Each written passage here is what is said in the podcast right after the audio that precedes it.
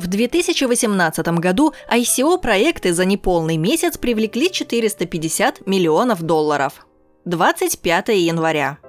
По данным аналитического сайта Coinist, еще в текущем месяце ICO-проекты собрали 450 миллионов долларов. Это идет в довесок к 3,7 миллиардам долларов, которые по подсчетам аудиторской компании Ernst Young были привлечены ICO-проектами в 2017 году, опережая по объему венчурной инвестиции за тот же период и почти пятикратно превысив традиционное финансирование блокчейн-компаний посредством размещения акций. Капитализация токенов на базе блокчейна Ethereum, по данным CoinMarketCap, выросла до 70 миллиардов долларов и составляет 90% рынка. Несмотря на многочисленные хакерские атаки и официальные предупреждения комиссии по ценным бумагам и биржам США SEC усилить надзор над ICO компаниями, экосистема токенов продолжает разрастаться. Причина этого в том, что ICO демонстрирует более высокие функции полезности по сравнению с ценными бумагами, в особенности, когда речь идет о проектах, пытающихся заменить токен-моделью традиционную рекламную модель. Также они пытаются улучшить экономику внимания, то есть конкуренцию экономических агентов за ограниченный ресурс – человеческое внимание предоставляя людям вознаграждение за свои данные, за время, проведенное в интернете или за выполнение определенных задач.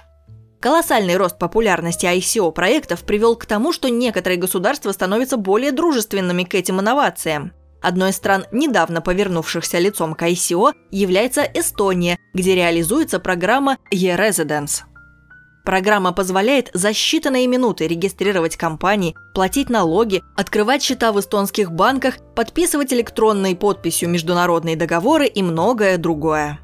Наша цель заключается в том, чтобы Эстония стала наилучшим вариантом для надежных ICO в результате совместной работы государственного и частного секторов по развитию наших преимуществ, в том числе прозрачную бизнес-среду и нашу программу e-Residence, отметил в своем блоге руководитель программы онлайн-резидентства Эстонии Каспар Корьюс.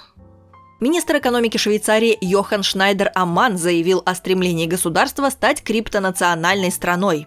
В настоящий момент мы достигли новаторского момента в мире финансов. Криптовалюты являются четвертой частью промышленной революции. Мы изучаем, какие возможности они могут нам предоставить.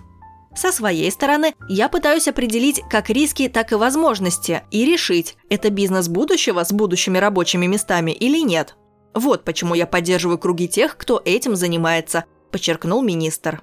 В общем и целом отношение общей мировой нормативно регулирующей системы к ICO неоднозначно – Китай и Южная Корея пытаются установить жесткий контроль над криптовалютами. Но поскольку токены по своей природе имеют наднациональный характер, для дальнейшего развития бума будет достаточно даже одной дружественной юрисдикции. А поскольку сейчас таких юрисдикций уже несколько, классические инвестиционные институты будут все сильнее ощущать конкуренцию со стороны ICO-проектов.